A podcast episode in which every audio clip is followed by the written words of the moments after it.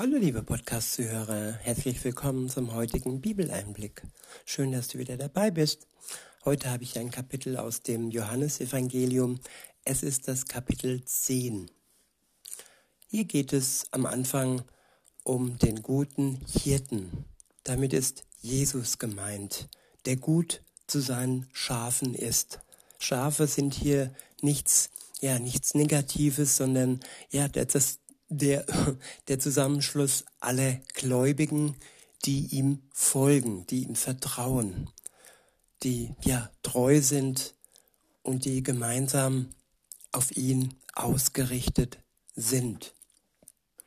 Die Schafherde ist eine, ein Kollektiv, sie halten zusammen, sind füreinander da und achten aber jedoch auf ihren guten Hirten.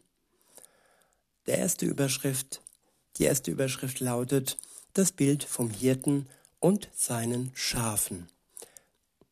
Ich verwende heute wieder die Übersetzung Neue Genfer, wollte ich noch sagen. Ab Vers 1 heißt es, ich sage euch, wer nicht durch die Tür, wer nicht durch die Tür in den Schafstall hineingeht, sondern auf einem anderen Weg eindringt, der ist ein Dieb und ein Räuber. Ja, Jesus sagt selbst von sich, er ist die Tür, die Tür hinein ins ewige Leben. Und wer nicht durch ihn hindurchgeht, wer nicht über ihn geht und in seinem Auftrag geht, ein Vergleich in die Politik, wer nicht sagt, so wahr mir Gott helfe, sondern der diesen Spruch, ähm, nicht Spruch, sondern ja, diese Verbindung mit Gott nicht eingeht, wer nicht bereit ist, durch die Tür einzutreten, der zeigt von sich, dass er nichts Göttliches vorhat. Insofern ist es gut zu prüfen, wie jemand seine Laufbahn, seine politische Laufbahn als Bundeskanzler, als Bundeskanzlerin beginnt. Und äh, im weiteren Leben, ob, wenn er oder sie doch gesagt hat, so war mir Gott helfe, ob das auch äh, wahr war und nicht geheuchelt. In Vers 2 heißt es, beziehungsweise ab Vers 1, ich wiederhole nochmal, ich sage euch, wer nicht durch die Tür in den Schafstall hineingeht, sondern auf einem anderen Weg eindringt, der ist ein Dieb und ein Räuber. Ja, der raubt uns das Leben, der raubt uns unsere äh, Person, unsere Freiheit und der tut uns nichts Gutes an, weil er nicht durch Jesus hindurch in unseren ja, Stall hineinkommt, da wo wir leben, sondern im Auftrag eines Bösen. Weiter heißt es in Vers 3, ihm macht der Wächter auf und auf seine Stimme hören die Schafe. Ja, der Wächter, das ist Gott, der Vater, der Jesus die Tür in die Welt aufgemacht hat und der diesen Zugang zu Gott und diesen Zugang zu ihm ermöglicht hat. Wer durch Jesus Christus, durch den Glauben sich Gott nähert, der findet Zugang der wird durchgelassen. Weiter heißt es, ich wiederhole nochmal, ihm macht der Wächter auf und auf seine Stimme hören die Schafe. Er ruft die Schafe, die ihm gehören, einzeln beim Namen und führt sie hinaus. Ja, Gott ruft uns einzeln beim Namen. Und wenn wir auf sein, auf sein Rufen hören, und an ihn glauben, an das Glauben, was Jesus für uns am Kreuz tat, für uns gestorben ist, wenn wir ja daran glauben, führt er uns hinaus, hinaus aus diesem Stall, aus diesem Verlies, hinaus in die Freiheit, hinaus ins ewige Leben. Weiter heißt es, ich wiederhole mal Vers 4, wenn er dann alle Schafe die ihm gehören, hinausgelassen hat, geht er vor ihnen her und sie folgen ihm, weil sie seine Stimme kennen. Jesus ist uns vorausgegangen, vor uns hergegangen. Er hat uns gezeigt, wie ein Leben in enger Verbindung mit, der, mit dem Vater möglich ist. Und wenn wir ihm nachfolgen, dann werden wir das Ziel erreichen. Weiter heißt es in Vers 5, einem Fremden werden sie nicht folgen. Sie laufen vor ihm davon, weil sie seine Stimme nicht kennen. Die Zuhörer Jesu verstanden nicht, was er ihnen mit diesem Vergleich sagen wollte. Der nächste Abschnitt ist überschrieben mit Jesus Christus, die Tür zu den Schafen. Ab Vers 7 heißt es, deshalb fuhr Jesus fort. Ich sage euch, ich bin die Tür zu den Schafen. Alle, die vor mir gekommen sind, sind Diebe und Räuber. Aber die Schafe haben nicht auf sie gehört. Ich bin die Tür. Wenn jemand durch mich eintritt, wird er gerettet werden. Er wird ein- und ausgehen und gute Weide finden. Der Dieb kommt nur, um die Schafe zu stehlen und zu schlachten und um Verderben zu bringen. Ich aber bin gekommen, um ihnen Leben zu bringen, Leben in ganzer Fülle. Ja, Jesus ist zu uns in die Welt gekommen, um uns Leben in ganzer Fülle zu bringen. Wer an ihn glaubt, der wird, der wird dieses Geschenk des Lebens in ganzer Fülle bekommen. Der nächste Abschnitt ist überschrieben mit Jesus Christus, der gute Hirte. Ab Vers 11 heißt es, ich bin der gute Hirte. Ein guter Hirte ist bereit, sein Leben für die Schafe herzugeben. Einer, der gar kein Hirte ist, sondern die Schafe nur gegen Bezahlung hütet, läuft davon, wenn er den Wolf kommen sieht und lässt die Schafe im Stich und der Wolf fällt über die Schafe her und jagt die Herde auseinander. Einem solchen Mann, dem die Schafe nicht selbst gehören, geht es eben nur um seinen Lohn. Die Schafe sind ihm gleichgültig. Ja, wir gehören Gott. Und wenn wir dies anerkennen, dann haben wir jemand an unserer Seite, der sogar sein Leben für uns gab, damit wir leben können. Er gab sein Leben für uns, weil wir ohne ihn die Klippe hinuntergerannt wären. Er läuft uns voraus, damit wir das Ziel erreichen. In Vers 14 heißt es, ich bin der gute, der gute Hirte. Ich kenne meine Schafe und meine Schafe kennen mich. Genauso wie der Vater mich kennt und ich den Vater kenne. Und ich gebe mein Leben für die Schafe her. Ich habe auch noch Schafe, die nicht aus diesem Stall sind. Auch sie müssen sich, auch sie muss ich herführen. Sie werden auf meine Stimme hören und alle werden eine Herde unter einem Hirten sein.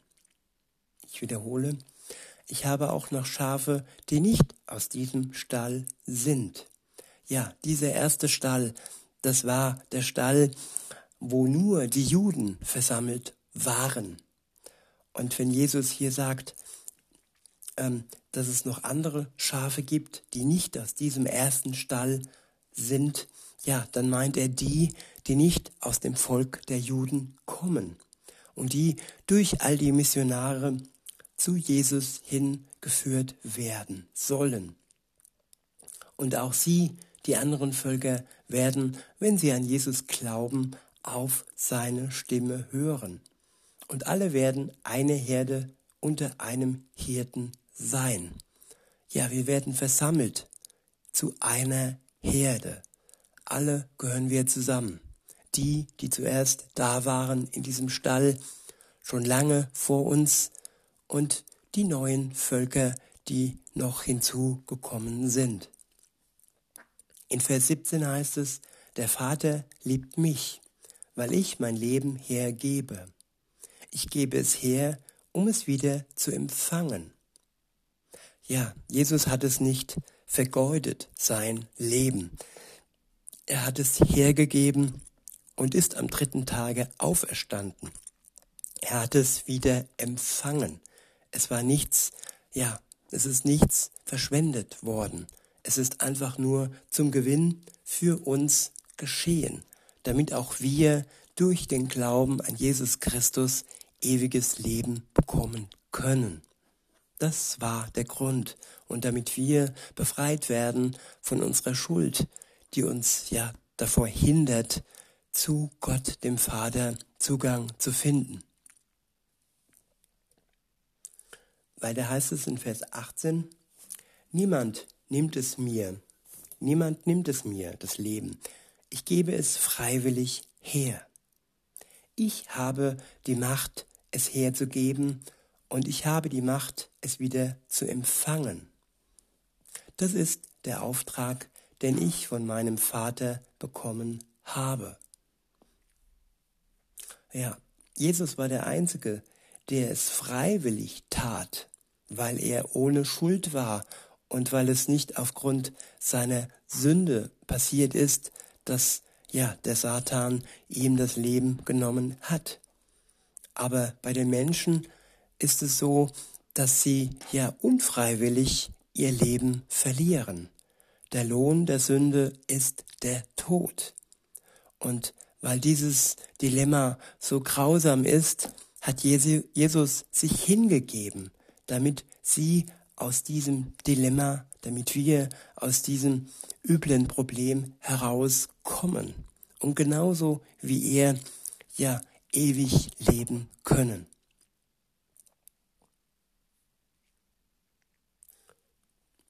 Weiter heißt es in Vers 19,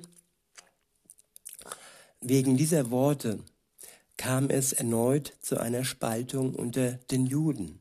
Viele von ihnen sagten, er ist von einem Dämon besessen, er ist verrückt.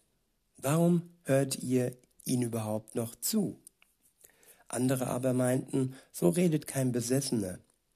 Kann etwa ein Dämon Blinde sehend machen? Ja, Jesu Worte waren und sind spalterisch. Es ist wie ein Stein, an dem sich die einen anstoßen und die anderen, ja, es als Fundament für ihr Leben benutzen. Und so ist zu hoffen, dass wir uns nicht an seinem Wort anstoßen, sondern es für uns als Fundament benutzen. Der nächste Abschnitt ist überschrieben mit in der Hand des Hirten geborgen die Einheit von Vater und Sohn. Ab Vers 22 heißt es, es war Winter. In Jerusalem feierte man das Fest der Tempelweihe. Jesus war im Tempel, er hielt sich in der Halle Salomos auf. Da umringten ihn die Juden und sagten, wie lange lässt du uns noch im Ungewissen? Wenn du der Messias bist, dann sag es uns offen. Jesus entgegnete, ich habe es euch bereits gesagt, doch ihr glaubt mir nicht. Alles, was ich im Namen meines Vaters tue, zeigt, wer ich bin. Ja, der Sohn Gottes stand vor ihnen, und sie konnten und wollten es nicht für wahr halten. Ja, sie haben sich einen Messias gewünscht, und da kam der Sohn Gottes persönlich zu ihnen. Ja, das ist schon ja mehr als erhofft. Er war nicht nur ein der Messias, sondern noch viel mehr.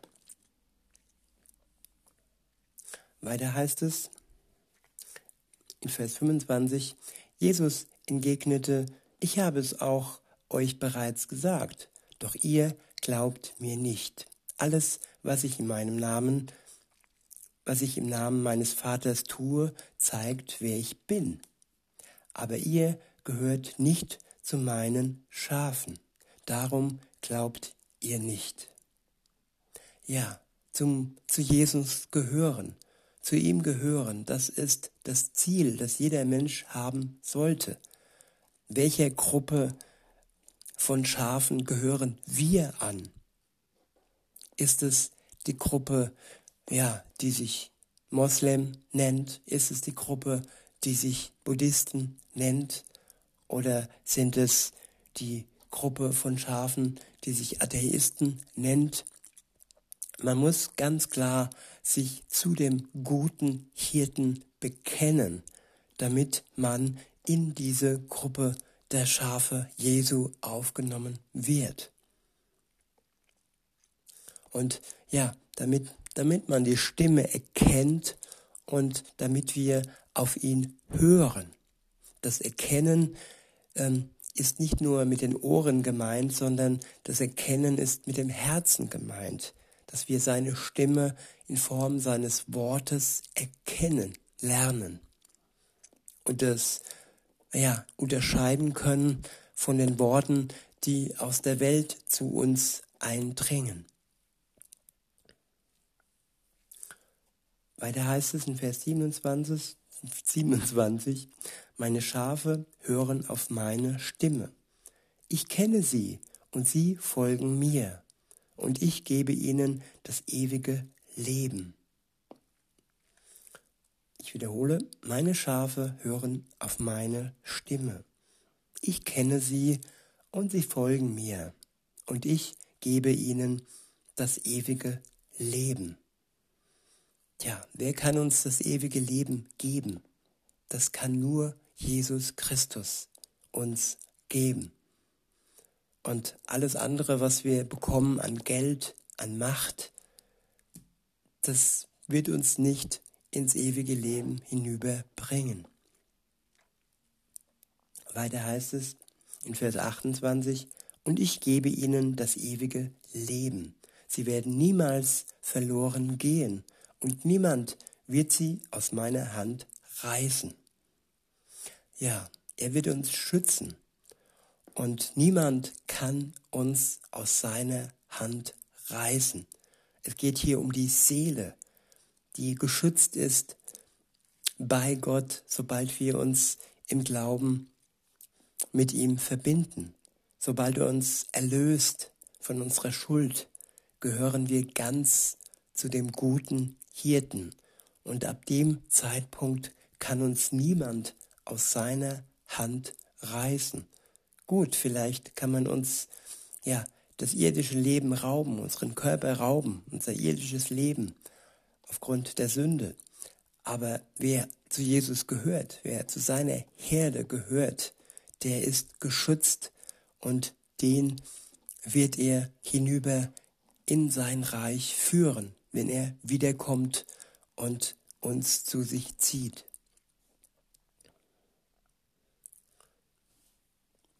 Weiter heißt es in Vers 30, ich und der Vater sind eins. Der nächste Abschnitt ist überschrieben mit Vorwurf der Gotteslästerung. Die Auseinandersetzung zwischen Jesus und den Juden spitzt sich zu. In Vers 31 steht, von neuem hoben die Juden Steine auf, um Jesus zu steinigen. Da sagte er zu ihnen, ich habe vieles getan, was euch zeigt, dass ich im Auftrag des Vaters handle. Für welche dieser Taten wollt ihr mich steinigen? Wir steinigen dich nicht wegen einer guten Tat, sondern weil du ein Gotteslästerer bist, gaben die Juden zur Antwort. Du machst dich zu Gott, obwohl du nur ein Mensch bist. Ja, das war schwer zu begreifen für die Juden damals. Und auch heute ist es schwer zu begreifen, dass Jesus Mensch wurde, dass der Sohn Gottes Mensch wurde. Aber nur so konnte das Ganze funktionieren. Nur als Mensch konnte er uns wirklich dieses Geschenk des ewigen Lebens machen, dass er dann stellvertretend für uns Menschen als Mensch und Gottes Sohn für uns starb. In Vers 34 heißt es, Jesus erwiderte, steht nicht in eurem Gesetz der Satz, ich habe gesagt, ihr seid Götter. Hier werden also die, an die das Wort Gottes gerichtet war, Götter genannt. Und was die Schrift sagt, ist unumstößlich. Mich aber hat der Vater, der heilige Gott, dazu bestimmt, sein Werk zu tun und hat mich in die Welt gesandt.